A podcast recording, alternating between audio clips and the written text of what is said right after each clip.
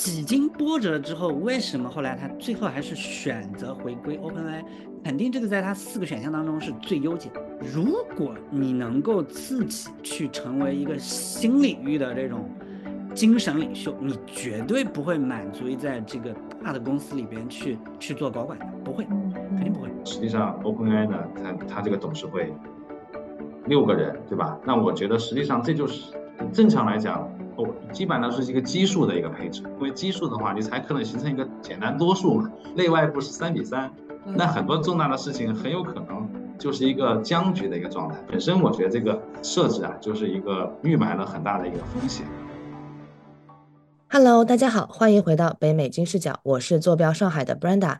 那在上一期我们关于 Open AI 的节目里面啊，请两位嘉宾从法律的角度去探究了一下整个事件背后的法律问题。那这一期呢，我们更想要去从另外一个角度切入啊，从谈判的角度，从公司治理的角度去聊一聊，说微软对于啊 Open AI CEO 啊奥特曼和他的员工们马上去抛出橄榄枝这件事情到底是不是可行，以及说从公司治理的。角度如何去理解这样的呃竞业的竞争协议等等？那啊，有请两位嘉宾，来自 We Legal 法门联合创始人的以及常务执行人王刚，以及敬天工程律师事务所律师林小璐律师，欢迎两位。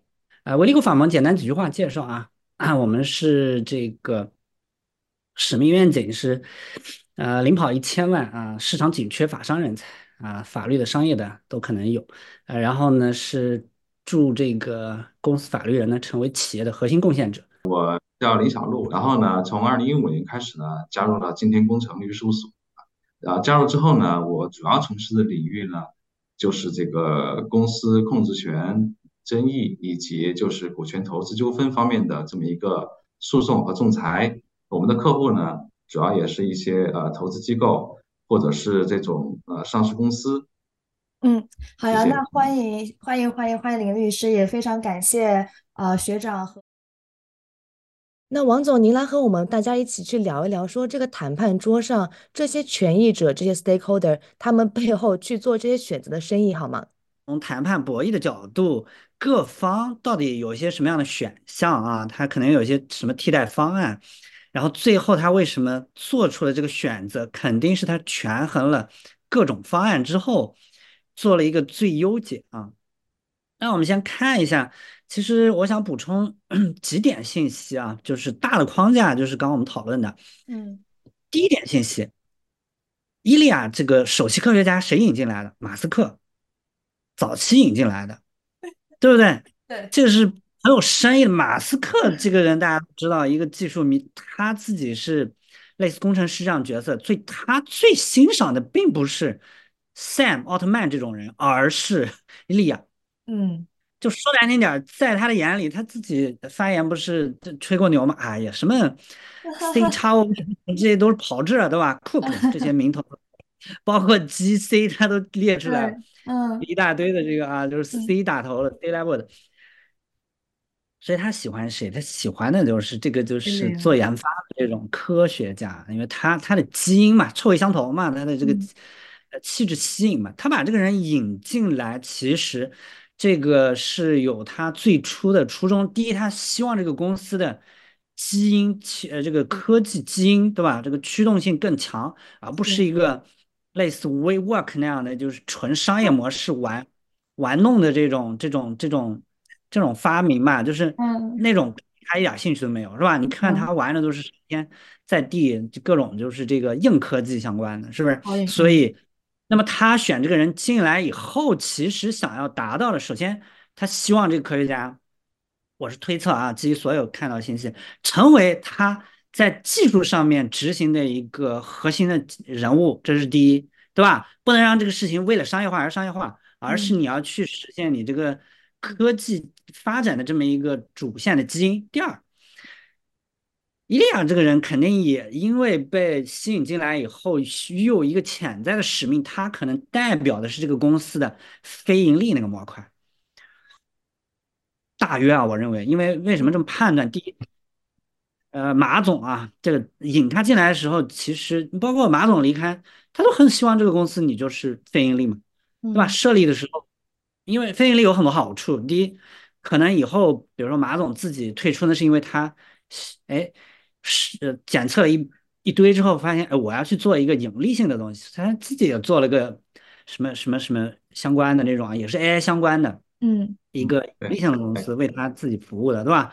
那么这里头呢，他他非常希望他早期参与创设这个公司，保持那个有一定非盈利的这个基因啊。虽然后来也被盈利性的东西部分参与进来，他起码目前没有被改造成一个完整盈利性的。否则，否则微软进来，它不可能是一个观察员呀。观察员就是在旁边看别人开会，报告一下，对吧？这个会有时候会寄养难耐的嘛，就 不能不能下场投票是很难 受的一个，但是毫无疑问。微软是一个这个毫无疑问行业的一个巨头，他获得了他可能想要的其他的一些东西，就比如说把他那个 GPT Four 啊等等这些东西呢，和他的这个微软 Windows 里边进行植入啊，进行各种科技的这些嵌套啊等等这样的一些东西，我认为肯定他不会说是白付这个东西啊，嗯，毕竟这笔钱是商业投资，而不是。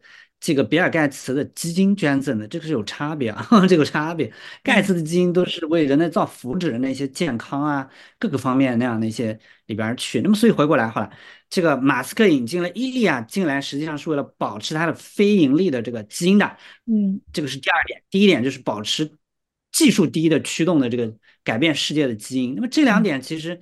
到后来都都还算是保存的不错，那直到这个事情发生，好，我们注意到要补充一个信息。之前我看到很多报道啊，不管是来自呃视频号、小红书等等，我前后也搜集了各种关于这个事件的一些评论。中间有一个信息引发我注意，就说，哎，为什么这些人对他忽然之间就丧失信任？说这这不太不太现实。实际上呢，其中有一条信息说，Sam，嗯，奥特曼提前披露了。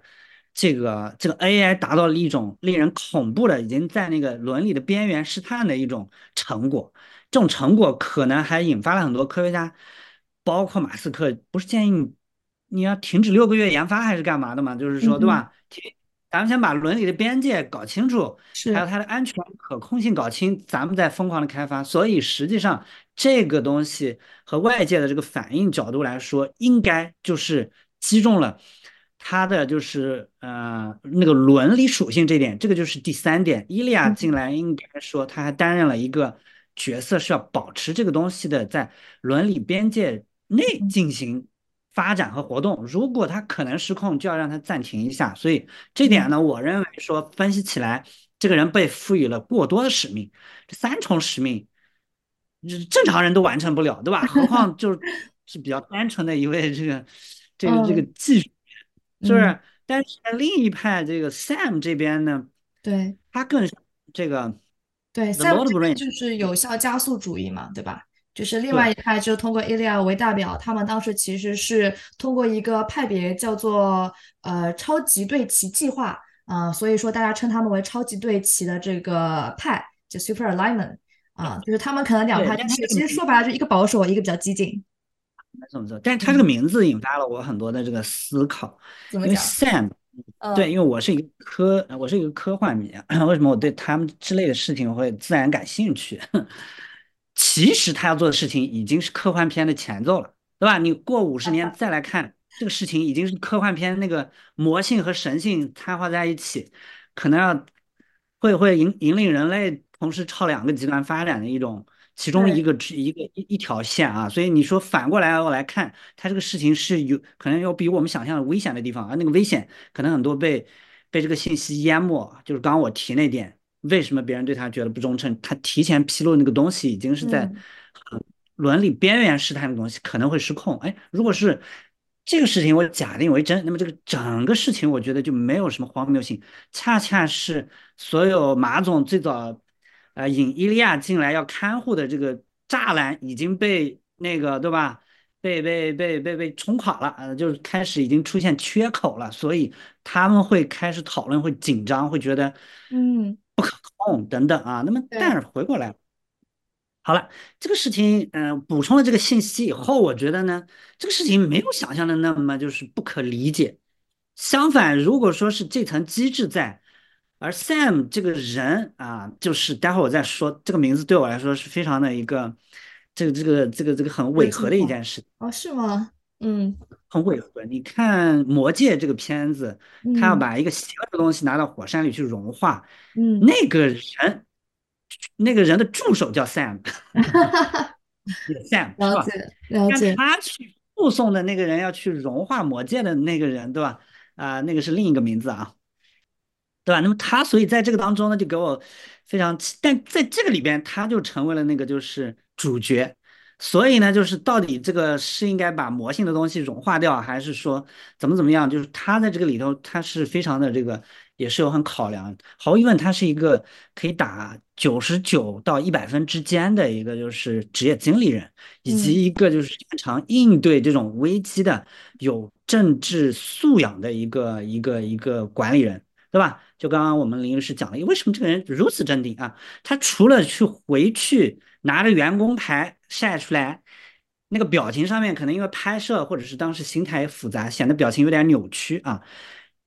其他的形象看起来都都都都没什么问题。所以，anyway 过来出现了，我觉得要剖析一下在谈判博弈当中几个大事情，是不是几个大事情？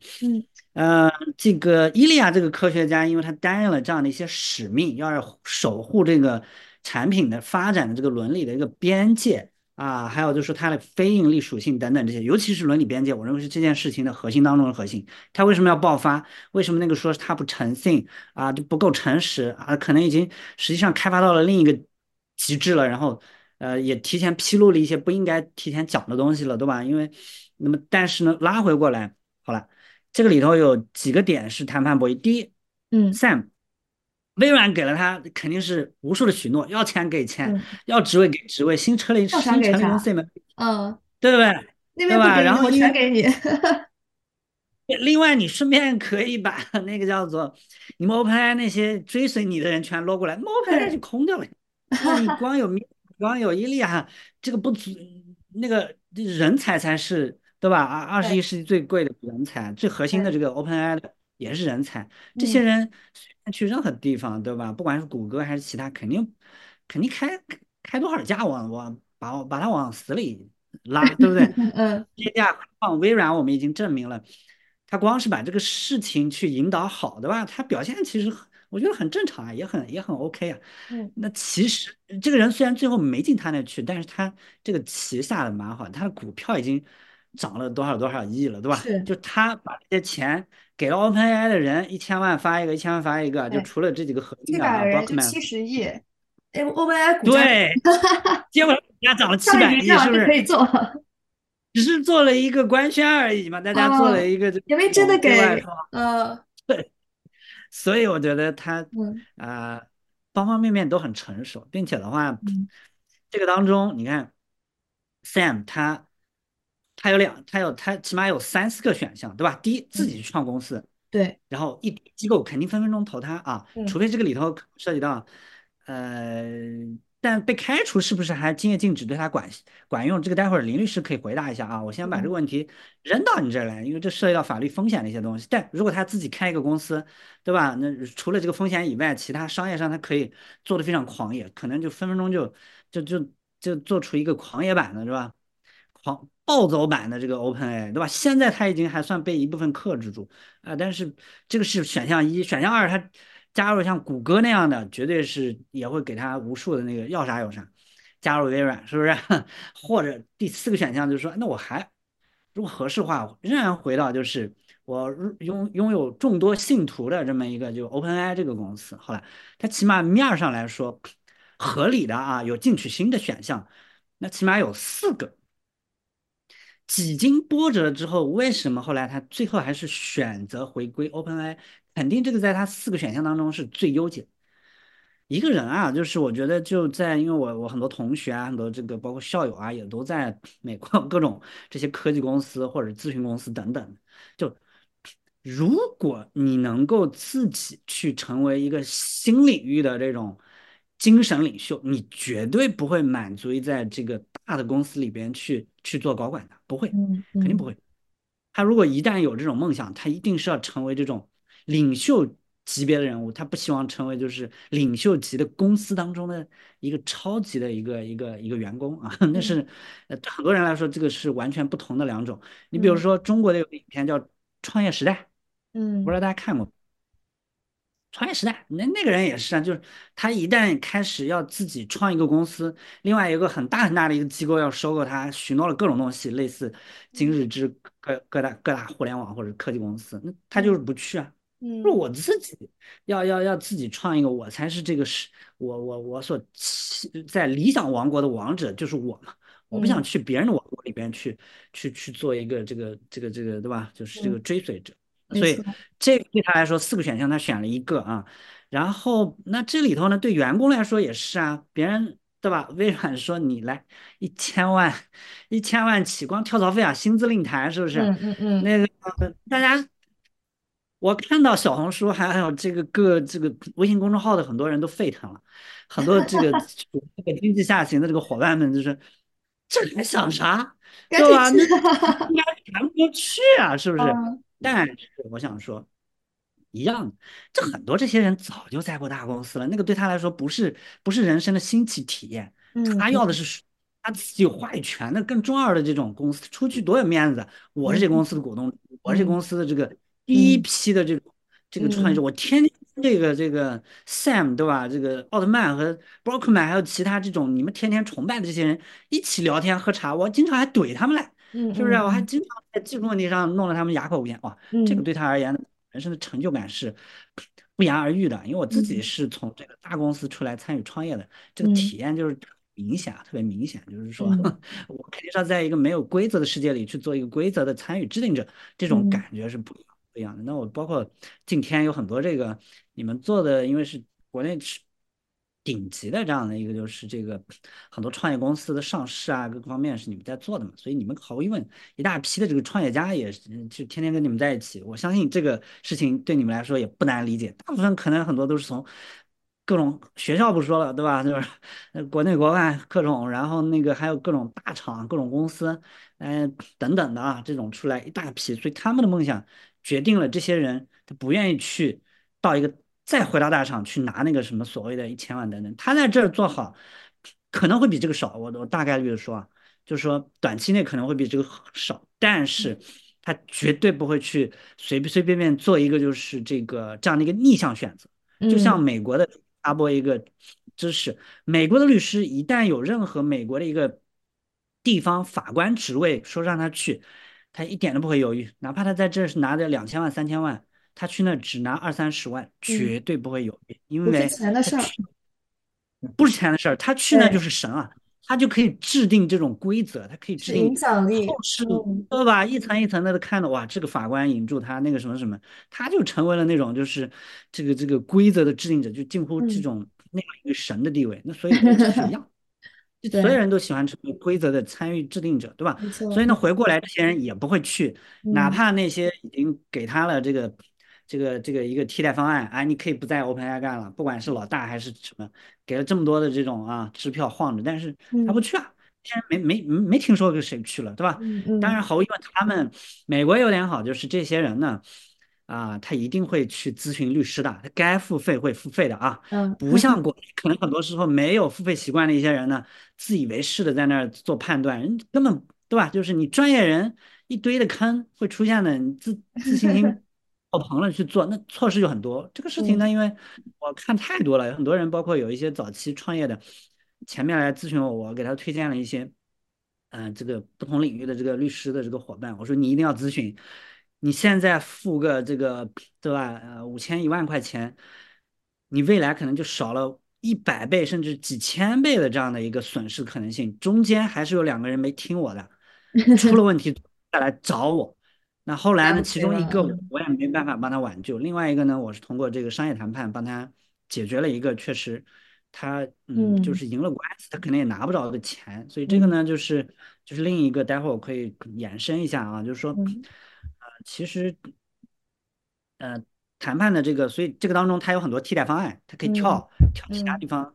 他而言，他会比较，他会选最优解。但这个最优解当中，对很多人，我在我们这吃瓜群众，各种小红书和那个呃视频这个这个微信号上面各种网站的，肯定就是说百分之你投票的话，百分之九十九点九九九九九都会去了，对吧？在国内投票肯定是这样的，但是你到他那个位置，他可能反过来可能他都不会去，就这么回事。尤其他担任一些核心的这种参与者的时候，所以就对他而言，钱可能在他的这个评选当中，并不完全是放在第一位。嗯，成就感。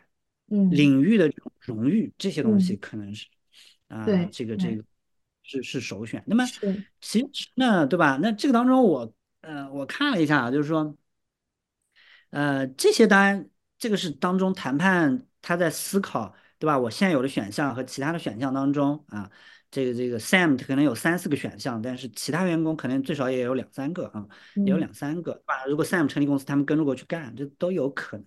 正因为这点，所以伊利亚最后为什么慌了呢？这个这个签名信的人太多了，他一看，我天啊，这个，对吧？是的。我记得当时有人统计了，说他们一共是七百七十九个员工，有七百四十个人签，哦，那就是百分之九十几的员工就直接说你没办法的，所以这个东西搞特大的。对，这个东西又引发了另一个，就是说。到底一看开始这个就是大家谈判要博弈要对抗要什么的话，嗯，你最大的筹码其实很多时候来自于你有多少支持者追随者啊，嗯，然后你所以你平时你做的事情真正影响了多少人这件事儿可能会比较重要啊，比较重要。所以在这个当中你一看啊，我们就说他这个 Sam 他谈判的筹码特别多啊，对吧？谈判筹码特别多。外面有 有微软，对吧？撑腰，然后内部他离开了，还有员工全部都是追随他，分分钟可以把这个公司掏空，对吧？当然那个那个问题还是在的，就是这些人出去以后，经经验限制的问题会不会构成一个障碍？待会儿林律师回答一下啊。我简短的再把后面就是这个归结一下。那啊，回过来呢，因为我经常我我在 Northwestern 的时候就。呃，其实最喜欢的这个一个课程就是 negotiation 谈判课。我们先大概一整年，先是学了大概三四个月，后面这很多课程里边都会在用学到的这个这个商业谈判的这个这个课啊。因为这个课呢，在 Northwestern 其实它也是全美前五的，嗯，这个 negotiation 的这个课程的这个排名的啊。啊，当然包括有有哈佛啊，有啊有这个斯坦福。啊，还有这个就是那个，嗯，叫做宾呃宾大啊，等等啊，等等这样的一些，差不多主要是这些吧。那所以他们比较提倡的是什么东西呢？就是但凡有一个纠纷，有一个处理，他非常建议你先不着急，按照你熟悉的路径写诉状、打官司。相反，可以说他。你要先写出来啊，中间大家争议的权益是什么，对吧？各权益相关方的诉求是什么？嗯，然后列完利益诉求点，列完以后呢，再排个轻重缓急。比如说啊，可能微软的第一诉求是什么？OpenAI 的这个啊，这个其他的董事会成员的诉求是什么？还有后面投资人又是什么？其他投资人是什么？对吧？员工的诉求是什么？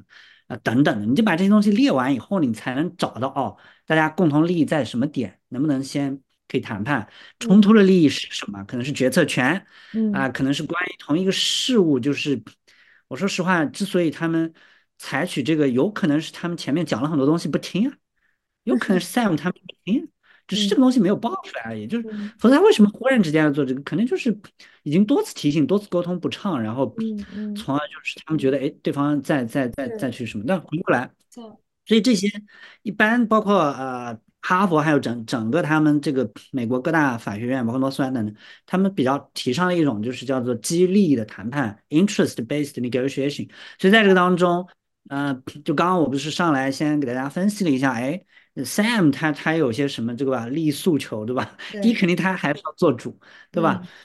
他的荣誉地位、领军、精神领袖这个这个人设不能塌呀，对吧？然后然后。带着他了，在其他地方他要去立起来，所以这个肯定是他首选。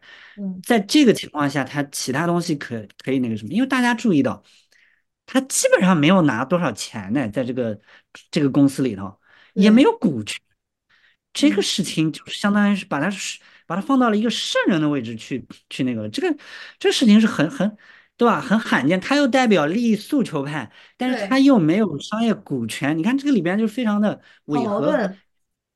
对，就非常矛盾，就所以正常的人是很难去把这个事情搞得几边都满意的。说实话，他们在这儿都很不容易，这几个人又要去做研发，又要去做事情，还要去平衡各方，所以他们已经很很牛很牛了。所以的话，所以利益回过来呢，通常来说呢，呃，下个定义就是不同的利益主体之间就利益的发现，就利益的这个就是分类。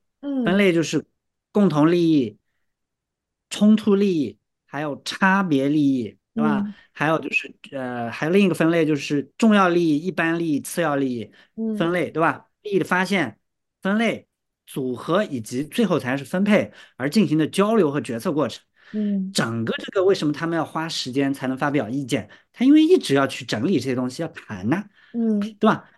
微软的这个外部的律师、内部的法务，还有商业这些，还有老总，一定会在谈判桌上把这些东西全部都列出来。嗯，可能那个白板上面列出什么什么，我第一诉求是什么，各方拿出一些方案，大家会讨论。嗯啊，为什么最后去让他去？哎，你不行，你先加入这儿，他肯定早思考好。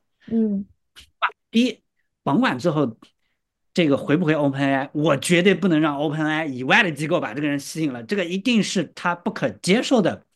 这么一种这种可能性，所以他要先秒杀这个可能性，一定是先把他拉到自己那去亮相啊，先先先关系进行这个未来时态的绑定嘛，对吧？所以他们做的很好啊，很漂亮啊，因为他也权衡了各种这种风险，还有他的利益要怎么实现。你先拉过来不行，到时候我再放回去，那起码都是在我的生态体系内，我绝对不能容许。这个人到生态体系外的机构去任职，或者说等等等啊，所以就是对他而言是做了一个非常合理的，嗯，在他基于他的利益而进行的这个各种呃交流和决策，所以在这个当中，我认为没问题。还不要说他已经是呃就涨了几百亿，对不对？就是哪怕就不涨，他这个事情对吧？不引发他这个，对他他都会做，所以对他而言。包括那个就是股市的涨幅，一定是在他的这种这个开会当中会去讨论的，因为这个是股东最关心，还有就是 持有的这些管理者最关心的东西。对，这个也是他们这个利诉求啊，所以他把所有东西衡量以后这么一做，他知道一定会利好，这个都在计划范围内嘛。因为这件事儿呢，为什么这个事情我会非常笃定他一定会讨论这个呢？因为第一，谈判当中。这么重要、这么专业的公司，他他是有自己内部、外部的顾问、商业谈判顾问啊，还有这个法律顾问，他一定会讨论到这些的。连我在那儿学了这么久，回来运用以后，我都想得到，他们绝对绝对想到，而且一定会进行量化。量化到什么程度？就这个信息，他可能会去问相对股评的人，出来以后股价大约能涨多少？都算过的，并有一个范围的预估，我敢确定，敢确定。所以。整体而言的话，因为为什么这个呢？就是我们同时其实包括，呃，我们今年以来和那个上海交大，这个这个上海成本研究会，我们还在协作一个就是资本运作和这个你上市公司董秘的这个培训班嘛，里边其实有很多关于投融资啊、关于股市啊等等这样的一些这个投资的一些分析，也会印证了我这个观点啊，都很聪明。这些人他要开个会出个新闻，他一定。会去想《华尔街日报》会怎么报道我们，《华尔街日报》报道以后，这个股市会去出现什么东西，一定在他的怎么应对，肯定少量的 P D E F 都已经准备好了。对对对，所以他是会完美的。从 A 到 C 都想好了，发生什么东西出什么。没错，没错，没错。所以，所以这些都不是空穴来风，什么时间做什么东西。那当然了，呃，其他的这些法律风险，我相信这个就是林律师为主，你你重点来分析啊。这个一定是他们也是考量了，都考量了，肯定都是讲了，对吧？他为什么愿意出这个东西嗯？那么最后一点就是说，基于这样的一些这个谈判的这种，在整个前前后后的这种运用啊，他们是很纯熟的，对吧？他不会随便打官司的，说实话。但是他一定会。同时把要打官司需要的资料，还有这种分析那条路线也分析好，就是诉讼，还有就是非诉谈判，这些都是在他的这种这个呃整个思考和这个谈判当中会去运用的啊，谈判解决方法，对吧？诉讼还有其他的法律的这个纯技术解决方法，这些他都会去分析。那么最后他肯定还是会选一个最优解，这个最优解大部分时候会跟那个。股市会有什么反应？会挂钩，这个会，这个基本上不会例外。对于上市公司来说，他们不会说是笨到说我不管那边，我只管我这边这个规则怎么爽，对吧？怎么合理？甚至为了那个，他可能反过来可以去，因为谈判就是可以把规则柔性化去重塑的一个机会啊，对不对？这句话特别好。谈判把规则去柔化重塑的一个机会。没错，没错，没错，确实是这样。就是那，所以最后我总结一下呢，就是在这个当中，我看的就是大部分他的这些谈判博弈，到最后他做选项，我可以反推，他 既然是最优解，其他解一定没有这个好，一定没有这个好。最后这个，那我我这边总结完呢，就是说我会把这个那个法律问题会抛给林律师，就是。Sam 这种，比如说被解雇的，还有其他员工可能是主动辞职的，但是他们可能签了这个竞业禁止协议。那么他们如果是分别加入其他东西，会有什么障碍吗？嗯，谢谢。呃，这这部分的话，我觉得，呃，从法律规定上来讲的话呢，竞业禁止的这个协议呢，首先他要要满足的话，首先他们一定要签了这个协议啊，这是个前提。其次呢，就是公司呢要给他们支付这个。竞业期间的一个补偿金啊，这个是要由这个原来的 Open，比如说他们离开 OpenAI，OpenAI 要给他离职金。呃，第三点呢，就是这个义务呢，它是一个呃金金钱性的义务，也是也就是说，如果是有他的下家愿意帮他支付这部分这部分赔偿金，那法院法律并不会强制这个员工一定不能加入新公司，所以说。从这个角度来讲的话呢，如果说微软财大气粗，那么我我我觉得可以可以可以想见哈，因为因为 Sam 的工资，刚才王总也提到，他的受待遇其实在那个 OpenAI 是不高的。一般来讲，他的敬业金是和他的待遇挂钩的。那么，呃，就以就算是他们要让 Sam 这个敬业，那其实 OpenAI 它可能呃涉及到的违约金也不高啊。那我觉得。这个微软呢是完全有这个能力啊，就帮助这个 Sam 去赔付这么一个违约金，那这个实际上就不用履行了。所以大概是实践当中也是比较常见的，特别是对于一些核心的。会不会像国内一些科技公司啊？我就把正好把这个问题 问了，一样就是哎，如果这个经济。合同治治不了你，我去给你搞个商业秘密泄露啊，我就给你搞个刑事方面的这种指控，然后从而让你不要那么随意的跳。这个为什么在美国会有类似东西吗？比如这个事情可能没涉及，但是好像国内我觉得这招挺常用啊，是吧？啊，对，国内我觉得是一个很常见的，就是说这个呃商业秘密是归到这个不正当竞争的这一这个大的一个法律框架之下啊，相当于。包括这个这商业秘密的这个使用泄露啊，包括这个呃后续的哪怕就是有一些著作权的侵权呀等等啊，这些混淆等等都在这个里面。呃，但是呢，这个我觉得呃实际上要想这个举证呢，也不是那么容易的啊。就是这个呃我们要举证证明这个员工他带走了我们公司的商业秘密，嗯，以及是说呢这个商业秘密呢用到了这个。新的这个公司的平台之上啊，这一点呢，其实是举证上来讲是一个常常是一个这个这一类案件的一个核心的这个争议啊。所以说，我觉得，呃，如果说像三模这种情况，我我不知道，就是说到底它有多少的这么一个多少的这么一个信息是属于一个商业，因为商业秘密的话，它已经是有一定的呃实体的形式体现，比如说是一些客户清单，是一些。呃，软件数据啊，是一些这种呃配方等等啊。那如果说其实三五它更多的它就是脑子里面的这种脑子里面的一些呃想法啊，或者说它的一些架构，这个本身来讲其实是很难评估它是一个商业秘密。所以我觉得这部分的话呢，其实要想维权也是不那么容易的。了解了解，难怪就是他们就是这个各种这个感觉跳槽就分分钟也没啥障碍是吧？但是对。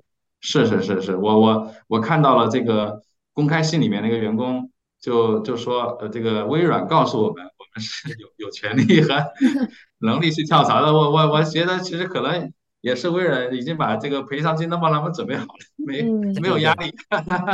他反正有选有选择方案嘛，就是说，就我现在跟你谈，你最好尊重我，不然我分分钟就就有这个对吧？这个这个不不不缺去处，所以就是也是一个谈判筹码，直接亮出来，这个反正也蛮有意思。嗯嗯，对对。然后呢，我觉得当然就是 OpenAI，它肯定这么多年也会有它的一些独有的专利啊，包括它的一些技术。刚才王总提到的，那我正常来讲，我员工过去，那我要重新建立这么一套自己的这个知识架构，原则上来讲我不能用嘛，用了的话我就侵权了。嗯，那这样的话确实也是需要有一个时间的，所以我觉得。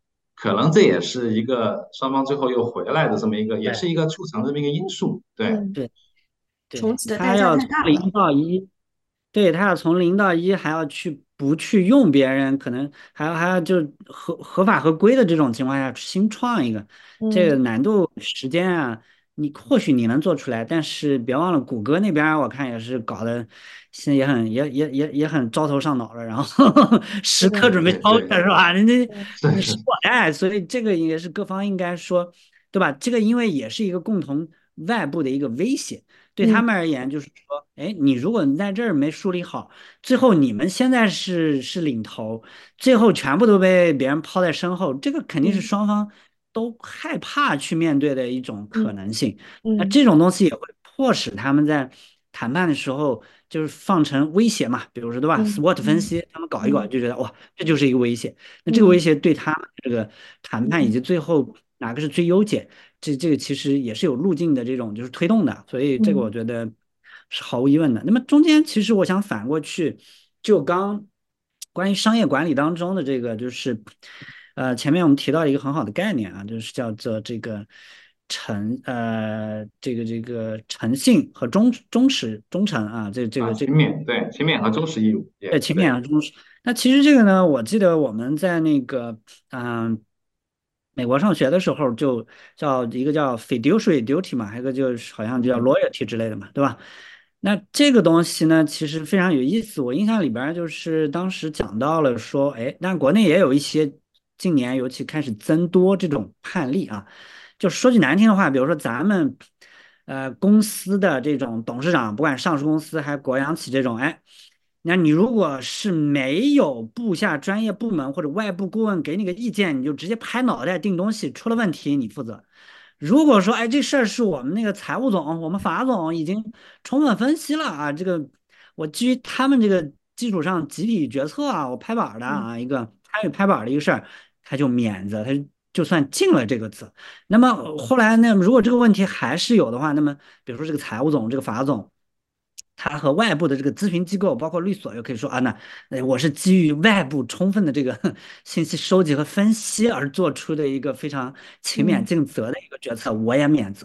但是这个就是可以最后就形成一个周全嘛？大家就是，但是不是说厉害到要要背锅呢？那可能就看这个 这个具体情况，但大部分时候还不至于。那么我觉得就是当时我的理解，好像简单来理解这个勤勉。这个是其中一个，这个举个例子的话，这个或许可能是一个例子，但我不知道是不是符合国内的这个这个理解啊？这个林律师也点评一下啊。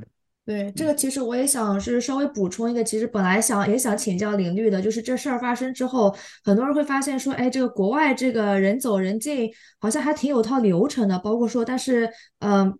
但是大家会可能回忆到近几年这个国内的新闻，就是什么抢公章，拿着刀冲进了那个办公室，总那个总经理自己把自己锁在办公室里不肯出来，就怎样怎样的，就是我能感觉到好像明显，呃，会有一些这个 对待类似冲突的一些呃反策略和反应上的一些差别。我不知道这个是从程序上上面就是我们的那个东从东亚企业和西方企业就是会有差别呢，还是说是一些啊你你们怎么样去看待这样的一个问题和现象？林律师说：“嗯，对，就是我觉得您说的这个公章这个事情啊，我觉得确实是一个这个呃，我们我们国内和和和那个呃西方之间可能一个比较大的一个差别。但当然，我我说的国内不包括香港啊，因为香港其实是一个普通法的一个领域，对它其实跟我们是还挺大差距的，呃，挺大差别的。那么呃，实际上呢，在这个呃其他的这种像美国呀或者英国呀这种。”普通法的国家的话，其实公章不是一个很重要的一个东西，甚至是说，呃，没有这个公章证照，照样也可以办事啊。他们更多的其实，我们看他们的一个登记的这么一个呃一个信息里面，更多的就是我董事是谁啊，我的这个董事会主席是谁，我的股东是谁，这是他们核心的信息。他们是他们是所有的。这个责任呢，或者是权利，他们是到人的啊，就是说，我认为人才是可能代表这个公司一个最核心的一个要素。嗯，那么呃，但这个呢，其实就是有有建立在可能人的一个素质比较高啊，其次呢，大家是有一个比较健全的这么一个呃诚信的这么一个体系啊，因为如果说呃这个人呃出了问题，或者说这个人他被呃假冒了，那可能这个事情呢就会走的一个比较偏的方向啊。那我们呃这个国家呢，可能就是呃从这个开始的时候，可能有借鉴了一些呃苏联的一些做法啊，就是我们其实公章证照是我们一个非常重要的东西，因为我们什么东西什么事情都要做个登记啊。嗯，登记来讲的话呢，就得看你的这个章啊，你的照啊。如果说没有这个章呢和照呢，你哪怕你是法定代表人，你很多事情做不了啊。就是呃，哪怕是你正常的一个去办一个审批，甚至说你可能要给员工去开一个社保，或者说要去银行开个户，你只嗯你只有法定代表人签字，你还做不了。啊，嗯虽然说这个法定代表人其实可能是经过了我们这个股东会、董事会的授权，也是完全的权限，但嗯是呢，就是第三方机构就是不认，说这是我们的一个中国的一个特色。所以说，在我们大量的这个呃公司控制权争议里面呢，其实公章证照就是一个实践当中一个很重要的一个一个抓手啊，就是谁能够掌握了公章证照啊，谁就有主动权啊，比呃这个甚至是说很多情况下呢，这个呃我可能是小股东，我其实在在公司的这个表决权利上面呢，我没有太多的发言权。但是呢，我如果说能拿到这个公章证照，那么实际上呢，哎，你大股东我就有个抓手，跟你大股东进行博弈了啊。另外这里还有一个背景呢，就是说我们其实国家大部分的这个公司啊，其实我要去，比如说我的我我是小股东，我把这公章拿到了，那我要去补办一个公章的话呢，它不是说我大股东我有一个呃控股权，我就可以自己去办的，它还是是需要全体的股东。都要配合去签字，然后呢才能办，那就意味着这个章，这个章就变成一个比甚至是比公司解散还要还要严格的一个事项，要全体股东都配合我才能办。那我不配合，我哪怕有百分之一的股权，我就抢到了，那我不配合，你你可能就拿不到，那我就可以有一个非常小的代价，我撬动你巨大的利益。所以说这个这个也是为什么国内实践当中这个公章证照。呃，抢来抢去，甚至说可能花费很大的资源。嗯、对对，就是有用。我本来还不能理解，你抢了有啥用呢？你也用不了。原来是他在这儿等着我呢。对对，我我就是说，而且呢，在大量的这个案件当中呢，你有这个章的话呢，其实第三方他是可以呃初步的判断，是相信你是能代表这公司的。特别是如果说小股东他又是法定代表人的情况下，嗯，那相当于整个公司的意识表示就是一体了。我既有公章，又有法定代表人，我就可以完全代表公司了。虽然说我在股股股股董事会或者股东会没有任何的权利，但是我就可以相当于把董事会股东会在一定程度上架空了啊。这样的话呢，就会取得一个很大的这么一个优势啊。这也这也是就国内的这么一个 制度的一个。对，这个我插一下，这个其实可以补充一下，这件事情呢，就刚刚相当于是说，那我们可能学习了一些包括前苏联等等这样一些登记制度带来的一个特色的一个做法，一个做法啊，就欧美呢都认签字，它其实不太认这个这个，就基本上没有什么章之说啊，可能，那么然后，但是其实你看，这个和我们悠久的这个这个封建时候就开始的传统有关系。如果大家看这个这个古代这个。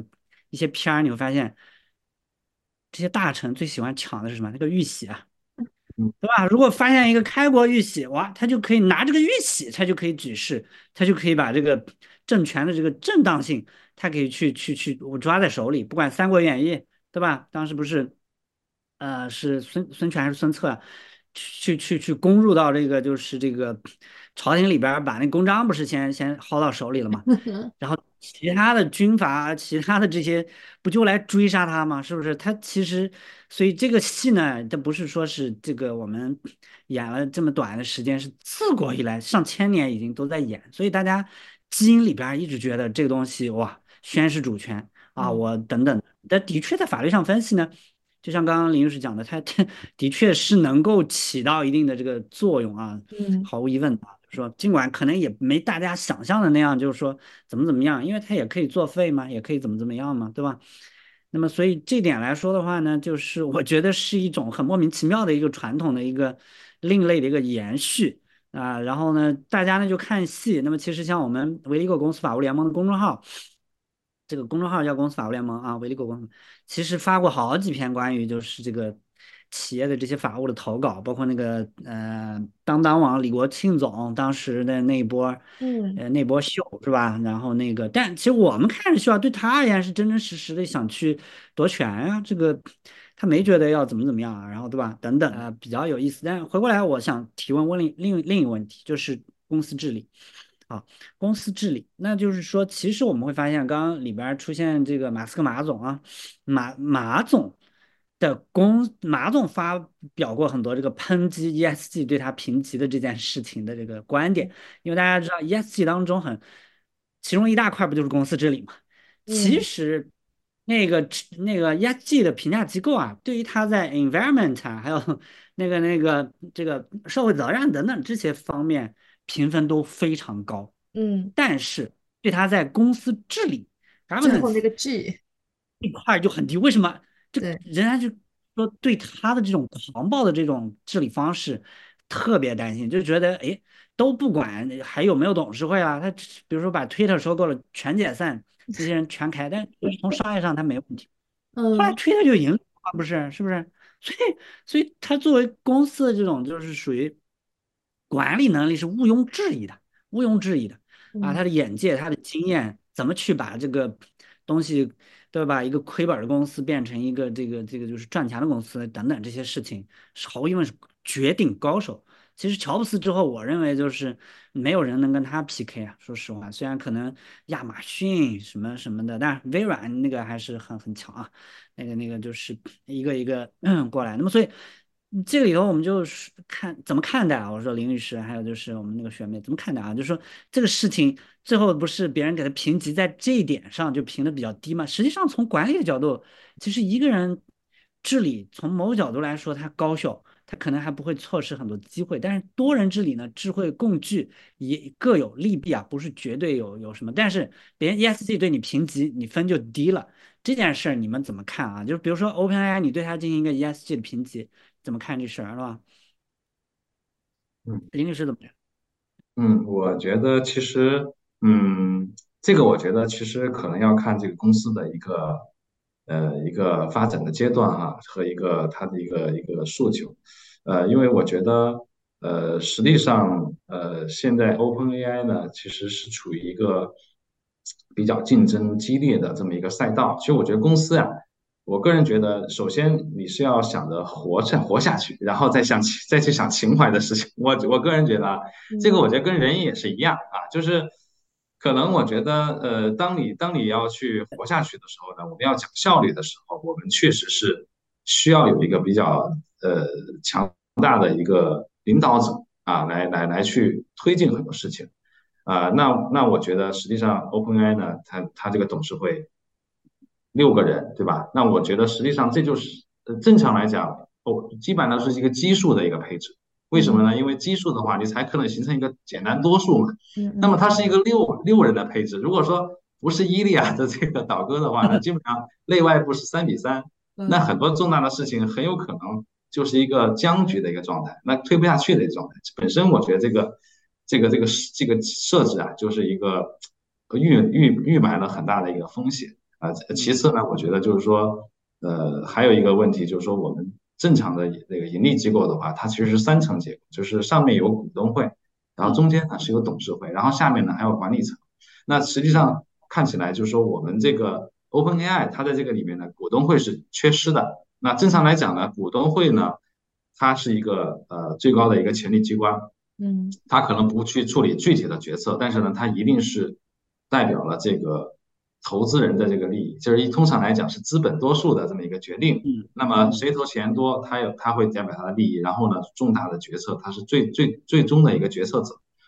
那但是呢，在我们这个这个 case 里面，但是 OpenAI 现在的情况呢，它就是实际上外部的董事有之前是有过大的这么一个话语权，他们其实是和公司呃没有太多的这个利益的关系，他们可能就是基于一些安全的考虑，他就可以完全抛开这个公司的一个未来的发展、员工的一个 一个经济等等哈，他就去可能做，这这也是为什么我刚才提到这可能本身也是违反了忠实义务，因为你可能是。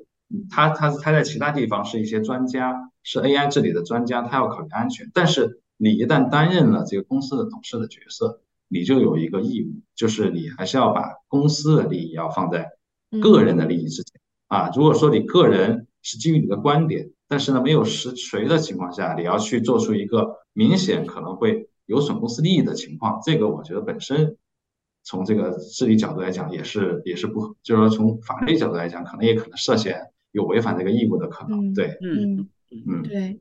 我是对这个有一个比较大的疑惑点，在于说，虽然说这个事件最后他成立了一个新的董事会，我们刚才简单提到了说会将那微软纳入一个无投票权的观察员的那么个角色，相当于是个旁听席，你啥也没，就是你就是记录笔记吧，就是你听听就行了啊。那其实我也好奇说，他做了这样的一个变化，对于说 OpenAI 未来的权力分配到底会有怎么样的影响？那嗯，变更了这样的成员结构以后，是不是真的能够从根本上避免未来？来再发生类似的内乱也好，宫斗也好呢？就它这样的变化有没有真正产生到变化本身带来的影响？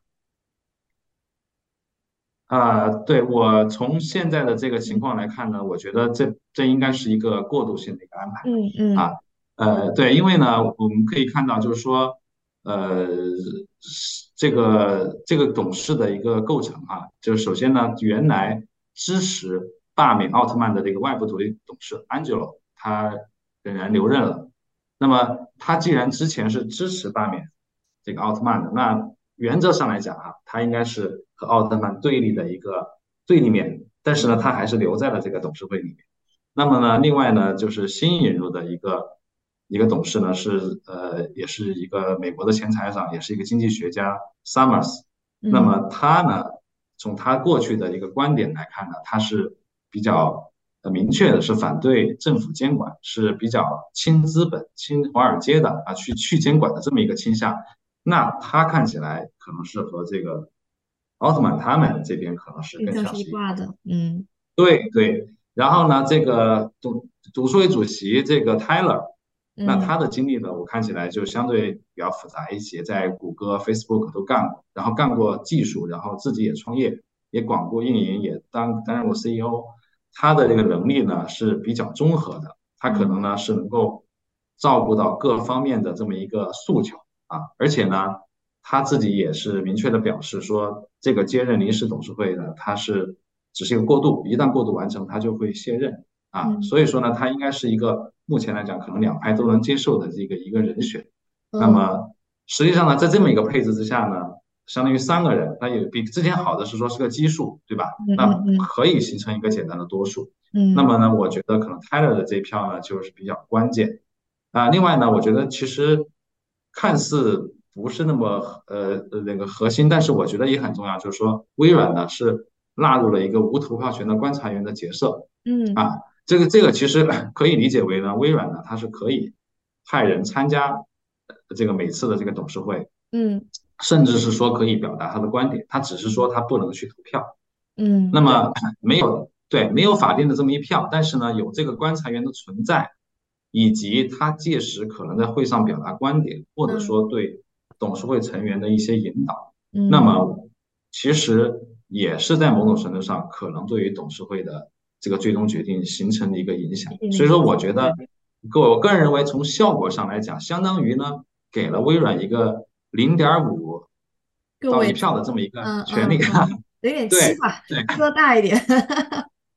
对对对对，然后呢，再有呢，就是说，我觉得如果说未来的这个董事会的话呢，就是如果说还要如法炮制，又要把奥特曼罢免，那我觉得奥特曼也可以故伎重演，我也还是可以以离职相威胁。所以说，我觉得总的来讲呢，我个人觉得，像现在的董事会的设置呢，就。变得这个呃奥特曼的这一派呢，他应该比之前的相对来讲的保守派呢，会稍稍占据一些优势啊。但对，但是呢，我觉得也不，但是不是一个长久之计啊，因为呢，一方面呢，现在的人员构成呢，其实是不包括任何的任职的管理团队的成员的啊，其实这个不是很正常的，就是说管理团队的人，包括 CEO 啊，对，或者说他的财务总监等等，他们其实是最了解公司的情况的人，也是和员工走得最近的人，对于公司呢也是有切身利益的。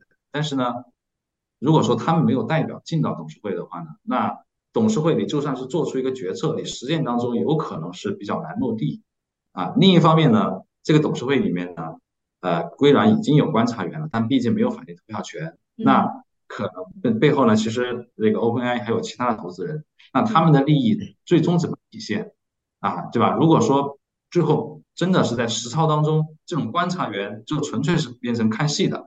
他的话一点都不重要，嗯，那后续也有可能会影响 OpenAI 后续的一个融资啊，所以说我觉得现在来讲，从我的这个感觉来讲，它肯定是一个临时的这么一个安排。那那未来的话，那至于说这个人选，应该现在正在一个博弈当中啊。我也看到这个报道说，他会先会有一个独立委员会，对于之前的那个事件呢做一个调查，然后呢会就此呢去改选改改组这个成立一个正式的董事会。我觉得应该这段时间就要做这个事情。嗯嗯，了解。所以他在城市成立正式董事会之前，是一个当下过渡，但是确实是当下最优解的这么一个情况。就像您刚才说的，两派各有一个人，当中还有个中立派啊，然后再加上了微软这个旁观席的角色，可能是当下呃能够说服各方 stakeholder 的一个比较好的状态了。大家都可以说，哎，我各退一步，那就先这样。我们未来怎么看，我们再接着议。大概是这样的情况，是吗，李律？对对，我是我是这么认为的。对，了解了解。那非常感谢今天两位的时间，我们的时间其实也差不多了。那今天其实我们和我们听众一起去探究了一下，啊，可能很多人在背后去猜测的一些事情，比如说啊，这个微软啊，对于奥特曼还有他的员工们去抛出这个橄榄枝，啊，这背后到底是一个 意味着什么？它是不是可行啊？包括说它到底是一个怎么样的举动，怎么样的一个 gesture？包括说从公司治理的角度，啊，这个如果去跳槽去别的公司，他们。分别需要呃意味着要负担一些怎么样的责任呃和义务啊？那今天的节目，相信对于很多听众朋友来说，也是从另外一个角度去深度理解了一下这个事件背后发生的一些呃呃原因和意义。那再一次感谢两位的时间。那关于这一次 OpenAI 的事件呢，我们的讨论就暂且告一段落啊。希如果有喜欢我们的节目的朋友啊，也希望您能够把节目分享给您的亲朋好友啊，帮我们转发评论，感谢您的支持。我们下一期节目再见啊，拜拜。跟金视角聊人生，感谢您的收听，请在各大播放平台和公众号上搜索“金视角”，订阅我们的栏目吧。金融的金，事件的事，角度的角，一键三连，从我做起。我们下次再聊。